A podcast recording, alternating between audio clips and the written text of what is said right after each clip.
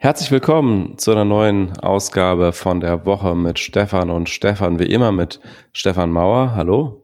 Hallo, grüß dich, Stefan. Und mir, Stefan Dörner. Und wir haben diesmal eine etwas andere Sendung. Wir wollen mal ein neues Format ausprobieren. Und zwar geht es darum, dass wir ein Thema ein bisschen vertiefend äh, besprechen, was du vorbereitet hast, Stefan, nämlich das Thema Short Selling. Und vorher machen wir aber trotzdem noch einen kurzen aktuellen Nachrichtenblock mit ein paar der Nachrichten, die diese Woche wichtig waren. Direkt als erstes äh, gab es natürlich die Personalie Sigmar Gabriel, ein SPD-Politiker, der ja jetzt schon länger sich verabschiedet hat aus der äh, Spitzenpolitik, auch nicht ganz freiwillig, glaube ich, ähm, dass er da nicht mehr SPD-Vorsitzender war. Und bei dem jetzt herausgekommen ist, dass er den Fleischkonzern Tönnies beraten hat. Und zwar auch für ein ganz stattliches Gehalt. Die Nachricht war, dass er also für mehrere Monate zumindest jeden Monat 10.000 Euro erhalten hat, dafür, dass er Tönnies berät. Man hat es nicht so genau offengelegt, wofür das ist. Was aber die Tönnies und auch Gabriel gesagt haben, ist, dass es hauptsächlich um eine Expansion nach China gegangen sei, also eben nicht um irgendwelche Werksverträge oder aktuelle Geschehnisse in Deutschland. Das Ganze hat aber natürlich einen ja sehr harten Geschmack irgendwie nach ja Opportunismus. Ähm, also es ist ein, also Tönnies ist ja in den Medien gewesen wegen ähm, der schlimmen Arbeitsbedingungen dort und äh, wegen der Werksverträge, die also ähm, oftmals auch den Mindestlohn unterlaufen haben, was natürlich, wenn es von einem SPDler beraten wird, besonders schlecht aussieht. Ähm, und Gabriel hat dann auch nicht besonders elegant reagiert, indem er gesagt hat, 10.000 Euro wären ja eigentlich gar nicht so viel. Was natürlich stimmt, wenn man das in dem, in der Relation sieht von dem, was man als ehemaliger Außenminister verdienen kann, wenn man irgendwo Vorträge hält oder so. Aber es ist natürlich trotzdem vor allem für ein SPD-Mitglied ähm, und einen ehemaligen SPD-Minister sieht das natürlich überhaupt nicht gut aus. Also was er wörtlich gesagt hat, ist, für normale Menschen sind 10.000 Euro viel Geld, aber in der Branche ist das kein besonders hoher Betrag. Ich bin kein Politiker mehr. Äh, damit hat er natürlich grundsätzlich recht. Also solche Honorare sind jetzt nicht unüblich in so einem High-Profile-Bereich, in dem er da sich, äh, sich sicher bewegt. Was ich an der ganzen Geschichte so problematisch finde, oder potenziell problematisch zumindest, ist, dass ehemalige Politiker und Politikerinnen ja in der Regel nicht oder ich weiß nicht genau, also das ist vielleicht auch eine Frage. Also ich glaube, sie werden häufig nicht unbedingt wegen ihrer Expertise äh, beauftragt und bezahlt, sondern wegen ihres Zugangs zu denjenigen, die noch aktiv sind in der Politik und dort was äh, mitbestimmen können. Also ich vermute mal, ein Großteil dieses Geldes wird nicht geflossen sein, weil Sigmar Gabriel jetzt der große China-Experte ist, sondern weil er in seinem Telefonbuch äh, die Nummern äh, sehr vieler wichtiger, einflussreicher, noch aktiver Politikerinnen und Politiker hat und entsprechend einwirken kann auf die Politik, auf Gesetze, die für Tönnies relevant sind, auf die Frage, wie bestimmte äh, behördliche Vorgaben umgesetzt werden müssen und so weiter.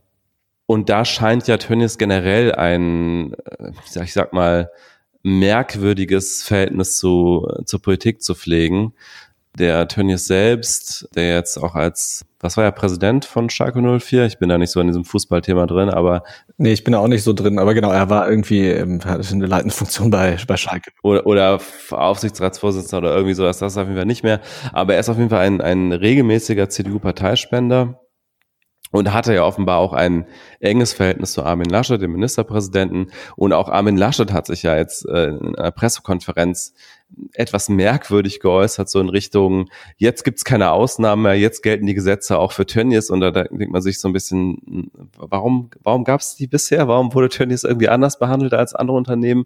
Also es klang so ein bisschen so, wie er sich da ausgedrückt hat in der Pressekonferenz. Und äh, in diese Gemengelage, die macht das Ganze eben so schwierig aus meiner Sicht. Nee, ganz genau. Und äh, es kommt halt eben noch dazu, dass gerade weil es halt, weil Gabriel halt ein SPD-Mann ist, das, und das ja die Partei ist, die, also wenn er sagt, für normale Menschen ist das viel Geld, also eigentlich sind ja genau diese normalen Menschen, die die die SPD vertreten möchte. Und das ist natürlich von der Öffentlichkeitswirkung her dann auch irgendwie noch mal schlimmer, als wenn das jetzt zum Beispiel jemand von der CDU gemacht hätte. Ja, und ich habe die bisher härteste Distanzierung von einem hohen SPD-Mitglied äh, von Sigmar Gabriel vernommen, die ich je mitbekommen habe. Und zwar äh, kam die von Stefan Weil, dem Ministerpräsidenten von Niedersachsen und auch dem Landesvorsitzenden der SPD Niedersachsen.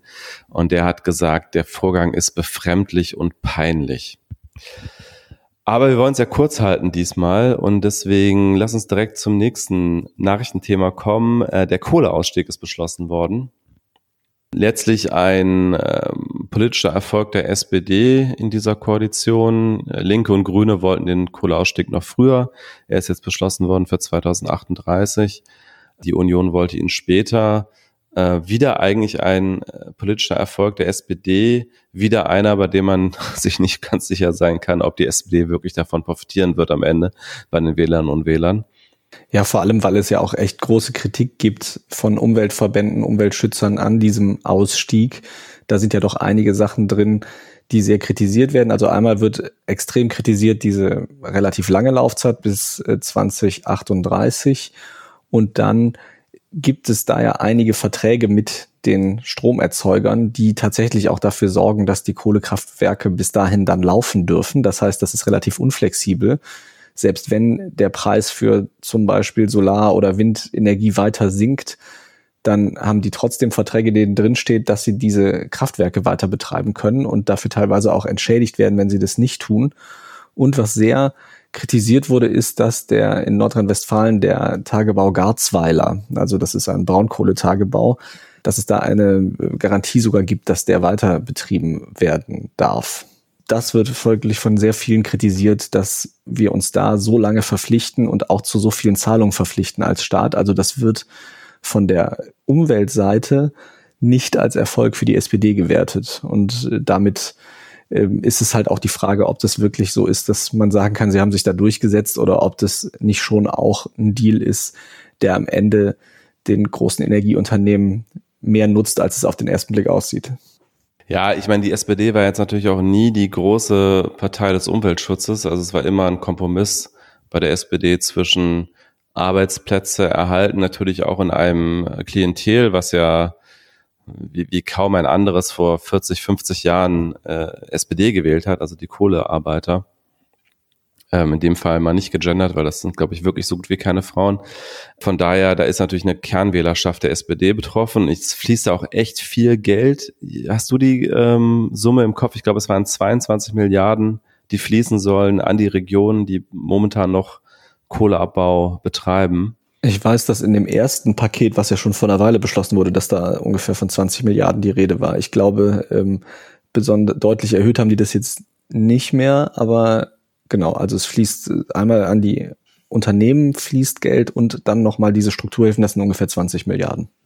Und international ist das Ganze so aufgegriffen worden, zum Beispiel bei Reuters, ähm, dass gesagt wurde, Deutschland ist jetzt das einzige große industrielle Land der Welt, was gleichzeitig aus Kohle und aus Atomkraft aussteigt. Also wir sind schon jetzt gerade auf einem Sonderweg international unterwegs. Wir haben ja auch die erneuerbaren Energien sehr stark ausgebaut. Allerdings sind die halt nicht in gleicher Weise geeignet für die Grundlast, die konventionelle Kraftwerke immer noch bereitstellen, also insbesondere Kohle, Atom- und Gaskraftwerke. Karl Lauterbach hat noch bei Twitter darauf hingewiesen, dass die CO2-Zertifikate jetzt wahrscheinlich so teuer werden, dass wir zumindest aus dem Braunkohlestrom schon vor 2038 aussteigen werden. Das ist ja auch dringend geboten, weil Braunkohle ist ja nochmal klimapolitisch gesehen äh, wahrscheinlich das Schlimmste, wie man Energie herstellen kann. Ja, gerade vor diesem Hintergrund ist eben diese Bestandsgarantie für den Tagebau Garzweiler auch wirklich sehr fraglich, warum die überhaupt da drin steht noch ein weiterer, das ist vielleicht ein klarerer äh, SPD-Erfolg, die Grundrente kommt.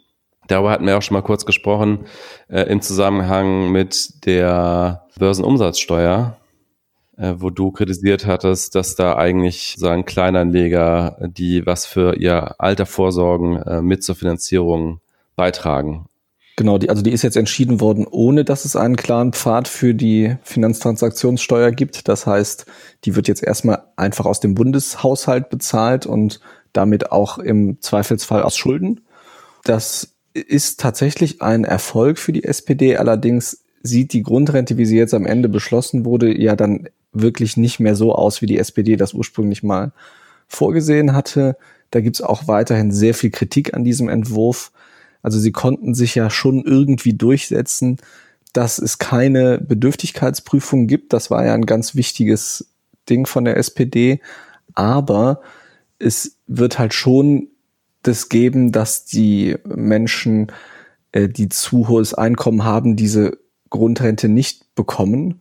Und das führt vor allem dann zu einer Ungerechtigkeit, wenn ich also eine Immobilie besitze und in der selber lebe, dann gilt das nicht als Einkommen.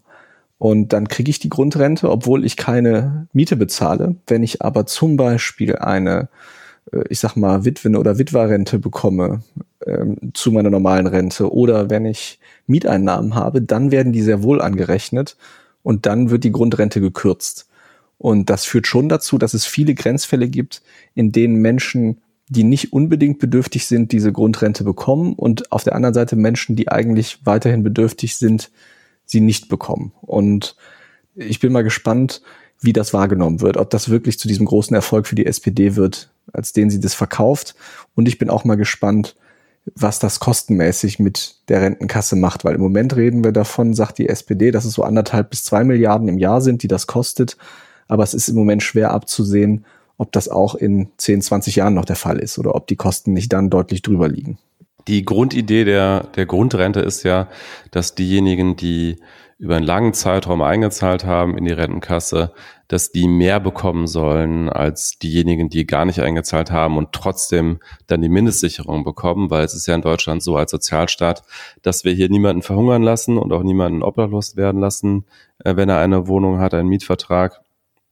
Und das heißt, dass äh, auch diejenigen, die ihr Leben lang überwiegend gar nicht gearbeitet haben, dass die häufig dann eine ähnlich hohe Mindestsicherung aktuell beziehen wie Leute, die 20 oder 30 Jahre in die Rentenkasse eingezahlt haben, aber nur sehr wenig. Also so, dass sie am Ende nicht über diese Mindestsicherung kommen. Und das sollte diese Grundrente eben ändern. Und die Ungerechtigkeit, die du jetzt angesprochen hast, die entsteht ja dadurch, dass zwar das Einkommen geprüft wird, ab einer bestimmten Grenze, dass man sie dann nicht mehr bekommt, aber nicht das Vermögen, ne, wenn ich es richtig verstanden habe. Also eine Immobilie ist ja Vermögen, aber das Einkommen, das ist eben davon nicht äh, etwas unabhängig, ja. Genau, und es ist auch so, die Grundrente beginnt ja erst ab 33 Beitragsjahren, dann, dann gibt es so einen Übergang und ab 35 kriegt man sie dann, kriegt man dann die volle Grundrente. Das bedeutet also, wenn ich 35 Jahre Teilzeit gearbeitet habe und den gleichen Betrag eingezahlt habe wie jemand, der zum Beispiel 25 Jahre Vollzeit gearbeitet hat, dann bekomme ich als der Teilzeitarbeiter oder die Teilzeitarbeiterin bekomme ich dann die Grundrente und die Vollzeitstelle, die bekommt sie nicht, weil sie eben zu kurz eingezahlt hat. Also auch da ist wieder eine Ungleichheit drin. Und was noch dazu kommt, die Kritiker sagen, dass das alles ein wahnsinniger Verwaltungsaufwand ist, den das kosten wird. Das habe ich allerdings nicht selber nachgerechnet, aber es schwirren Zahlen durch den Raum, dass das also wirklich ein Mehrfaches von dem Verwaltungskosten sind, die sonst die normale Rente verschlingt. Es ist ja natürlich auch noch spannend zu sehen, äh, ob das Ganze juristisch angefochten wird. Äh, Stichwort Gleichbehandlung, also insbesondere diese Fragen der zeitlichen Begrenzung und auch die Frage der Ungleichbehandlung von Vermögen und Einkommen. Weiß ich nicht, ob es da juristische Chancen gibt, dagegen vorzugehen, aber könnte ja durchaus sein. Also den Versuch wird sicherlich geben. Die Frage ist aber tatsächlich, also ich bin ja kein, kein Jurist, aber ich habe jetzt zumindest nirgendwo gelesen, dass man da also damit rechnet, dass das ganze Ding wieder auf den Kopf gestellt wird. Aber klar, das äh, werden wir dann jetzt noch sehen in den nächsten Jahren. Gut, dann würde ich sagen, sind wir mit dem aktuellen Nachrichtenblock durch und kommen zu unserem vertieften Thema, das Thema Short Selling. Und da hast du dich jetzt ein bisschen eingelesen im Vorfeld und du bist ja sowieso relativ tief drin in diesen Finanzthemen. Und das Thema Short Selling ist eines, was eigentlich immer mal wieder durch die Medien geistert zu bestimmten Anlässen. Es gab mal eine Zeit lang, als die VW-Aktie zum Beispiel solche sehr interessanten Kapriolen vollzogen hat und in, in ungeahnte Höhen schoss, ähm, weil eine ganze Reihe von Shortsellern die Aktie besorgen mussten zu bestimmten Zeitpunkten, weil sie eben leer verkauft hatten, wie man das nennt, und dann die Aktie zu welchem Preis auch immer kaufen mussten. Und Shortselling ist auch immer wieder Teil von Kritik und ist auch insbesondere in der Finanzkrise ab 2007, 2008 sehr stark in den Fokus gerückt. Ich glaube, danach gab es in zahlreichen Ländern Beschränkungen des Shortsellings, teilweise sogar Verbote.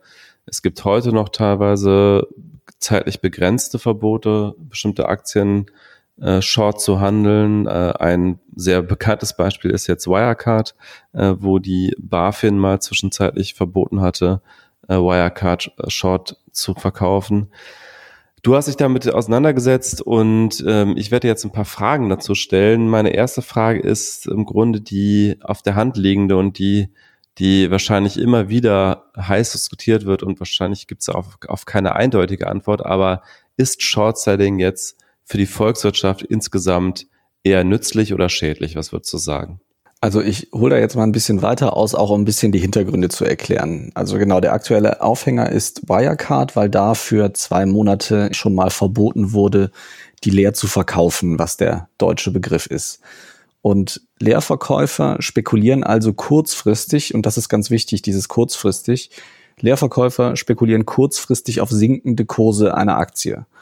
Und das tun sie, indem sie die leer verkaufen. Das heißt, sie besitzen die Aktie gar nicht, sondern äh, leihen die sich woanders, verkaufen dann diese geliehene Aktie und kaufen sie dann später zurück. Und wenn der Kurs gefallen ist, dann ist natürlich die Differenz zwischen dem Verkaufspreis am Anfang und dem Kaufpreis am Ende positiv, dann bleibt da ja Geld übrig und das ist dann der Gewinn des Leerverkäufers. Das ist der Trick, wie man das quasi schafft, fallende Kurse in Gewinne umzuwandeln.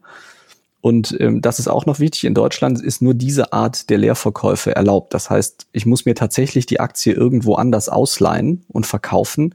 Es gibt auch sogenannte ungedeckte Leerverkäufe. Dann verkaufe ich eine Aktie, ohne die zu besitzen, weil ich kann ja auch im Vertragsrecht, ich kann ja was verkaufen und mir das dann später erst besorgen und dann an den Käufer weitergeben. Das ist aber, also diese ungedeckten Leerverkäufe sind in Deutschland nicht erlaubt. Ist das so seit der Finanzkrise oder waren die vorher schon verboten? Die sind meines Wissens auch vorher schon verboten gewesen. Also weil das wirklich harte Spekulationen dann sind. Also weil ich kann ja theoretisch dann mehr Aktien verkaufen, als überhaupt auf dem Markt sind mit Hilfe von Leerverkäufen, wenn ich die ungedeckt machen kann und kann damit also den Kurs wirklich richtig hart runterdrücken weil dann ja ein, ein wahnsinniges Überangebot an Verkaufsaktien da ist. Und das ist dann, damit ist Marktmanipulation sehr viel einfacher. Und das ist ja auch genau der Punkt, weswegen das kritisch gesehen wird. Also Kritiker sagen, dass das möglich ist mit Hilfe von Leerverkäufen, weil man ja eben dann Aktien in den Verkauf gibt. Dadurch sinkt ja in der Regel dann der Aktienkurs automatisch schon durch diesen Verkauf. Wenn man das also im ganz großen Stil macht, dann drückt das die Kurse und bringt die teilweise richtig zum Abstürzen. Das ist also das, was Kritiker sagen und die wollen das verhindern, äh, die, diese Verbote, äh, die es ja ab und zu mal gibt. Und die gab es genau vor allem in der Finanzkrise 2008, 2009. Da gab es in vielen Ländern auch relativ breite Leerverkaufsverbote, weil nämlich die Aktienkurse eh schon so stark abgestürzt sind und es ist tatsächlich so, dass man also wissenschaftlich nachweisen kann, wenn man sich die Zahlen anguckt, wenn man vergleicht Länder, wo es diese Verbote gab, Länder, wo es diese Verbote nicht gab, dass man dann sehen kann, dass es tatsächlich so ist, dass in Bärenmärkten, also in Märkten fallender Kurse, diese Kurse schneller fallen, wenn Leerverkäufe stattfinden. Also das ist nachgewiesen, das weiß man. Die Frage ist aber, ist das schlecht? Weil die Befürworter von Leerverkäufen sagen, das ist sogar gut, dass das so ist, weil dann Informationen schneller in den Preisen eingepreist werden. Also so eine Börsenkurs ist ja immer das, was also Investoren und äh, was die erwarten, was die Aktie oder das Unternehmen in Zukunft wert sein wird. Es ist halt so, dass wenn man jetzt also viele Leerverkäufer im Markt hat, wenn die jetzt mal angenommen, die haben wirklich Informationen über das Unternehmen und wissen, okay, da ist irgendwas in der Bilanz, da stimmt irgendwas nicht. Wir wollen daraus Geld machen, weil das wird erst später im Markt ankommen, wenn jetzt die Bilanzpressekonferenz stattfindet oder was auch immer. Dann verkaufen die kurz, also dann leer verkaufen die. Dadurch sinken die Preise und der Preis des Unternehmens nähert sich seinem echten Wert schneller an. Also das ist dann in der Theorie und das funktioniert tatsächlich auch in der Praxis. Also da gibt es auch Studien zu, dass also in einem Markt mit informierten Händlerinnen und Händlern, dass dort die Preisfindung leichter ist, wenn auch Leerverkäufe erlaubt sind. Und es ist tatsächlich so, also es gibt gerade diese Finanzkrise 2008, 2009 Dazu gibt es inzwischen relativ viele Untersuchungen und die kommen tatsächlich zu dem Ergebnis, dass äh, vor allem, was die Liquidität am Markt angeht, also dass die Verfügbarkeit von Käufern und Verkäufern, dass ich also immer einen Handelspartner gefunden habe, dass das leichter ist durch die Leerverkäufer, dass die da wirklich einen Unterschied gemacht haben und auch äh, der Liquidität geholfen haben, was erstmal gut ist. Und sie haben rausgefunden, dass tatsächlich die Preisfindung, also die Findung des fairen Preises einer Aktie verlangsamt wird, wenn keine Leerverkäufer im Markt sind. Äh, insofern, die ganz zu verbieten, wäre sicherlich keine gute Idee. Man muss aber auf der anderen Seite tatsächlich aufpassen, weil, wie ich ja eben gesagt habe, es geht da ja um kurzfristige Dinge. Man kann so einen Leerverkauf nicht ewig stehen lassen. Die meisten Leerverkäufe gehen nur über wenige Tage. Und es gibt sogenannte Termingeschäfte auch. Da kann ich zwar dann äh, die, die Rückgabe der Aktie mit dem Besitzer vereinbaren für in teilweise mehreren Monaten. Aber es passiert eigentlich fast nie, dass ich die dann länger habe als ein paar Monate oder viel, viel länger laufen solche Geschäfte nicht, weil sonst auch die Leihgebühren für die Aktien zu hoch wären und weil auch einfach die Unsicherheit zu groß wäre, was mit dem Kurs passiert. Fallende Kurse sind also deswegen sagt man ja im Börsentouch auch immer so schön Korrekturen, damit man nicht sinkende Kurse sagen muss. Aber das wird da ja dann auch tatsächlich eher als so eine Korrektur im Markt wahrgenommen und eben nicht als der Regelfall. Und das sehen schon auch die meisten Händler so. Du hast jetzt ein paar Mal diesen Begriff der faire Preis äh, fallen lassen. Wie haben diese Studien diesen fairen Preis ermittelt? Kannst du was dazu sagen? Denn es ist ja der faire Preis, ist natürlich ein bisschen relativ. Es ist ja letztlich immer der Preis, der am Markt gezahlt wird. Also es gibt ja eigentlich keine, keinen objektiven Preis für eine Aktie, sondern es ist ja immer eine Preisfindung am offenen Markt. Wie haben diese Studien diesen Begriff genutzt und ermittelt? Also da ging es dann darum, wie schnell das ging. Also wie schnell der Boden erreicht wurde. Genau, wie schnell der Boden erreicht wurde und wie schnell dann wieder sich die Preise stabilisiert haben. Das kann man an so Dingen ablesen wie Volatilität, also wie stark die Preise schwanken. In der Regel schwanken die Preise in fallenden Märkten schnell äh, stärker als in steigenden Märkten. Und man kann also dann zum Beispiel sehen, genau, also wenn so ein Boden gefunden wurde oder wenn das aufhört, so besonders stark zu schwanken, dann äh, kann man sagen, so die Märkte haben sich jetzt wieder ein bisschen stabilisiert und das dauert in der Regel länger ohne Leerverkäufer im Markt.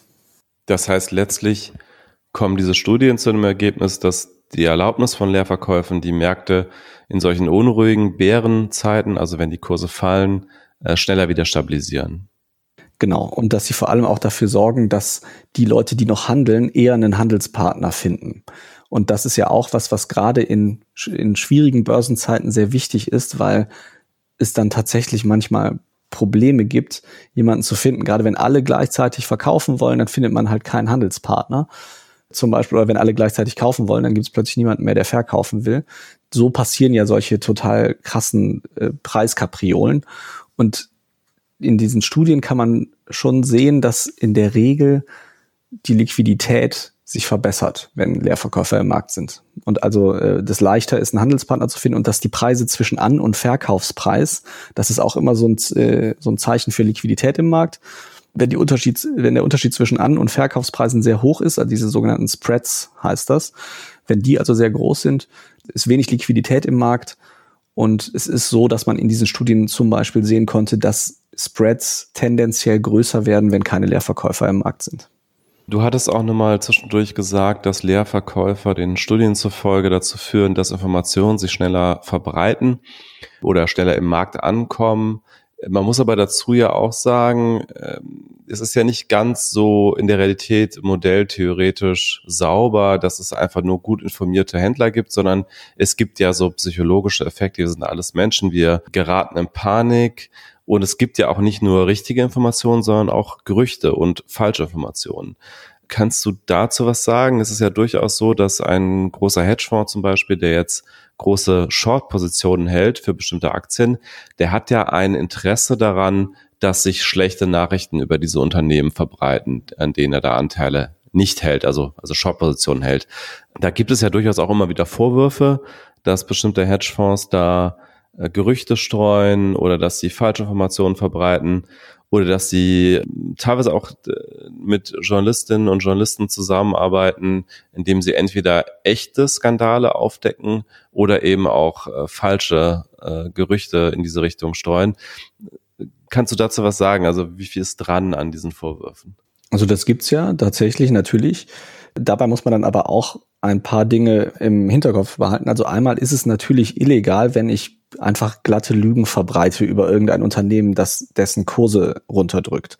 Also da muss ich sehr aufpassen, was ich da kommuniziere, damit das nicht justiziabel wird. Aber natürlich, also ich habe als jemand mit einer großen Short-Position, habe ich natürlich ein Interesse daran, dass dieser Aktienkurs kurzfristig, immer wieder Betonung auf kurzfristig, sich schlecht entwickelt. Die haben also in der Regel ein Ablaufdatum, diese Short-Position. Und mein Ziel als zum Beispiel Hedgefonds, der ja sowas halten kann, ist es dann also, dass innerhalb dieser Zeit der Aktienkurs möglichst steil fällt. Ja, das kann ich natürlich auch tun, durch, indem ich mich öffentlich äußere, indem ich irgendwelche Zweifel sähe. Also ein bekanntes Beispiel ist der Prozess des Medienunternehmers äh, Leo Kirch gegen die Deutsche Bank. Und zwar hat der damalige Vorstandssprecher der Deutschen Bank, Rolf Breuer, hat im Jahr 2002 sich in einem Interview zur Finanzlage der Kirchgruppe geäußert. Also das ging in diesem Interview um die Lage der Deutschen Bank. Dann ging es aber, dann hat er sich plötzlich über die Kirchgruppe geäußert. Und zwar hat, wurde dann der Breuer gefragt, ob man Kirch helfen werde, weiterzumachen mit seiner Mediengruppe. Und er hat gesagt, das halte ich für relativ fraglich alles, was man darüber lesen und hören kann, ist, dass der Finanzsektor nicht bereit ist, auf unveränderter Basis noch weitere Fremd- oder gar Eigenmittel zur Verfügung zu stellen. Es könnten also nur Dritte sein, die sich gegebenenfalls für eine, wie Sie gesagt haben, Stützung interessieren. Und diese Aussage, die wurde als Kritik oder als, als Zweifel an Kirchs Finanzlage interpretiert. Und das hat am Ende dazu mitgeführt, dass die Kirchgruppe keine Kredite mehr bekommen hat und Insolvenzantrag stellen musste. Diese Aussage hat also gereicht, dass Kirch den verklagen konnte und auch tatsächlich Geld von der Deutschen Bank bekommen hat für diese Aussage, weil er gesagt hat, allein das hat gereicht, äh, die Finanz oder die finanzielle Stabilität meiner Gruppe so anzuzweifeln, dass ich also dadurch am Ende keine Kredite mehr bekommen habe und Insolvenz angemeldet habe. Man muss also tatsächlich sehr aufpassen, was man sagt, auch als jemand, der den Kurs eines Unternehmens drücken möchte, damit man eben nicht am Ende verklagt und auch zu einer Strafzahlung verdonnert werden kann. Nichtsdestotrotz passiert das natürlich. Und äh, so Gerüchte streuen ist ja auch was anderes, als sich einfach hinzustellen und zu sagen, der wird, der ist demnächst insolvent. Genau, in dem Fall war es natürlich schwer für die Deutsche Bank äh, zu leugnen, dass diese Aussagen getätigt wurden, also ein öffentliches Interview des Vorstandsvorsitzenden. Die Vorwürfe Richtung Hedgefonds gehen ja immer eher so in Richtung, dass sie das im Geheimen tun, dass sie zum Beispiel Finanzjournalisten und Journalistinnen kontaktieren und dann entweder, wie gesagt, ähm, durchaus auch äh, Dinge mit Hand und Fuß berichten über das Unternehmen, also wo die möglicherweise nicht ganz sauber sind äh, oder eben aber teilweise auch äh, falsche Vorwürfe in Umlauf bringen. Aber ich meine, letztlich ist das vielleicht auch so eine Art Gegengewicht zu äh, beispielsweise vielen anderen äh, Hedgefonds und Analysten, die selber auch Positionen halten, äh, also im Sinne von Aktien von Unternehmen und da vielleicht auch ein Interesse haben, die eher in einem guten Licht dastehen zu lassen. Genau, also es ist halt wichtig zu wissen, einfach auch als jemand, der investiert oder der über solche Investitionen berichtet, dass eben da natürlich Akteure unterwegs sind, die ein Interesse haben, dass die Kurse sich in eine bestimmte Richtung bewegen. Und das äh, wird, glaube ich, nicht immer genügend wahrgenommen oder betont, wenn dann so Menschen interviewt werden zu bestimmten Aktien oder so. Also da muss man tatsächlich schon aufpassen. Ich bin aber nicht der Meinung, dass deswegen Leerverkäufe generell eine schlechte Idee sind. Es ist ja auch so, dass das eine sehr riskante Geschichte sein kann, auch für die Leerverkäufer selber.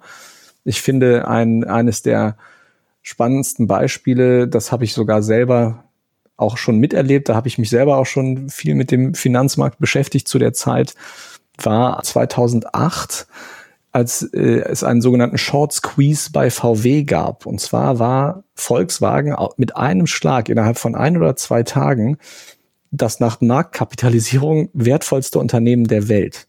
Und die Kurse sind wirklich von damals ungefähr 200 Euro, glaube ich, auf über 1000 gestiegen pro Aktie. Das hat vor allem damit zu tun, wer, wer leer verkauft, der, wie gesagt, der verkauft ja eine Aktie, die ihm nicht gehört und muss die dann also zu einem bestimmten Zeitpunkt zurückkaufen, um dann die dem eigentlichen Besitzer wiederzugeben. Er zahlt ja dann auch eine Leihgebühr für die Aktie und muss dann aber natürlich am Ende die Aktie wieder liefern. Und das heißt also, wenn die Kurse aber steigen, muss ich die ja trotzdem kaufen und dann zu einem höheren Preis und macht dann natürlich also Verlust bei, bei steigenden Aktienkursen. So, und was damals passiert ist, ist, glaube ich, einer der heftigsten Short Squeezes überhaupt gewesen.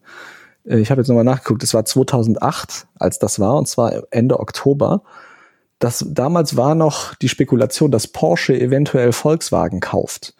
Da wurde dann plötzlich bekannt, dass Porsche schon mehr Anteil an VW hatte als eigentlich gedacht. Und zwar äh, 42,6 Prozent gehörten Porsche damals von VW.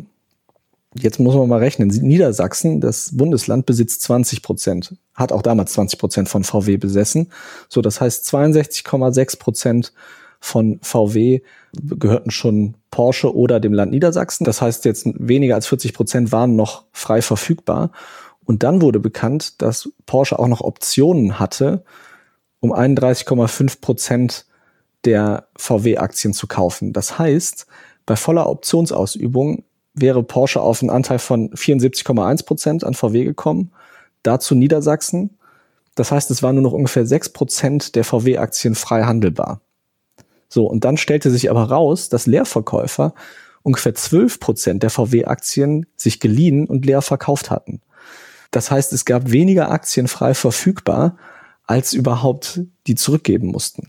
Und das führt dann dazu, dass, also rein theoretisch, ich, ich kaufe also von irgendwem die Aktie, weil ich den jetzt, weil ich ja zurückgeben muss, gebe die dem wieder, dann ist die nicht mehr auf dem Markt und dann muss ich die quasi nochmal demselben Typ nochmal abkaufen und wiedergeben als Leerverkäufer, jetzt mal vereinfacht gesprochen. Und dadurch können diese wenigen Aktienbesitzer, die noch frei verfügbare Aktien haben, die Preise halt fast willkürlich festlegen und wahnsinnig hoch festlegen.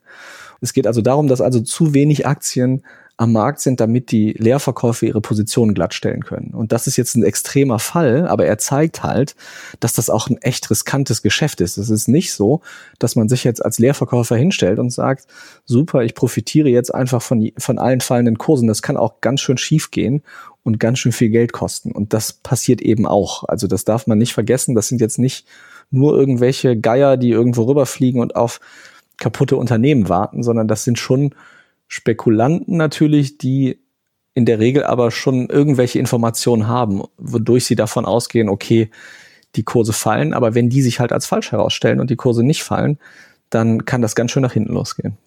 Aber das heißt, in der Zeit, äh, als dieser Short Squeeze bei VW stattfand, da gab es dann noch die ungedeckten Leerverkäufe, weil sonst hätten die ja nicht so viel Short verkaufen können, oder? Porsche hatte ja Optionen nur auf die 31,5 Prozent. Also das war ja, die waren ja noch nicht weg, aber da, dadurch, dass die dann halt bekannt wurden, die Optionen, wussten die Leerverkäufer dann, also dadurch wussten die Leerverkäufer, dass sie keinen Zugriff auf diesen Anteil der Aktien haben unbedingt. Wobei, solange Porsche die Option nicht ausübt, sind die doch noch gehandelt, oder? Nee, das ist korrekt. Also Porsche hat die nicht ausgeübt. Das ist einfach dieses Wissen, dass die Optionen da sind. Die sorgen dann dafür, dass der Markt so eng wird. Die, die mussten ja zu einem bestimmten Zeitpunkt die Aktien zurückgeben, die Leerverkäufer. Das hatte ich ja eben gesagt. Da gibt's immer einen festen Termin oder zumindest eine Terminspanne, in der das stattfinden muss. Wenn, das ist halt in diese Zeit gefallen, dass das bekannt wurde und die haben einfach alle das glattstellen wollen. Man hätte jetzt natürlich schon, wenn man jetzt, wenn das jetzt noch länger gelaufen wäre, hätte man als Leerverkäufer schon noch ein bisschen warten können und gucken, ob die Kurse noch mal fallen. Das war aber in dem Fall dann einfach für die meisten wahrscheinlich nicht möglich, weil eben die Termine so lagen oder weil sie eben davon ausgegangen sind, dass Porsche die Option auch zieht. Und das Ende vom Lied war dann, dass nicht Porsche VW übernommen hat, sondern umgekehrt. Glaubst du, dass das äh, anders gelaufen wäre ohne die Shortseller? Ich meine aber, dass das dann tatsächlich eher mit fundamentalen Dingen, da hat Porsche sich einfach verschluckt. Die haben einfach nicht genug Geld gehabt, um dann am Ende das wirklich so zu übernehmen, wie sie das wollten. Gut, wollen wir es damit beschließen oder willst du noch was erzählen zum Thema Shortselling? Nee, also ich habe jetzt äh, nicht mehr groß was. Also wenn du keine Fragen mehr hast zu dem Thema, ähm, denke ich, haben wir das jetzt auch relativ ausführlich dargestellt. Alles klar, dann würde ich sagen, bedanken wir uns bei allen fürs Zuhören. Dir vielen Dank für die Informationen zum Thema Leerverkäufe und Short Selling und bis zur nächsten Woche. Ja, danke dir, danke euch und bis zur nächsten Woche.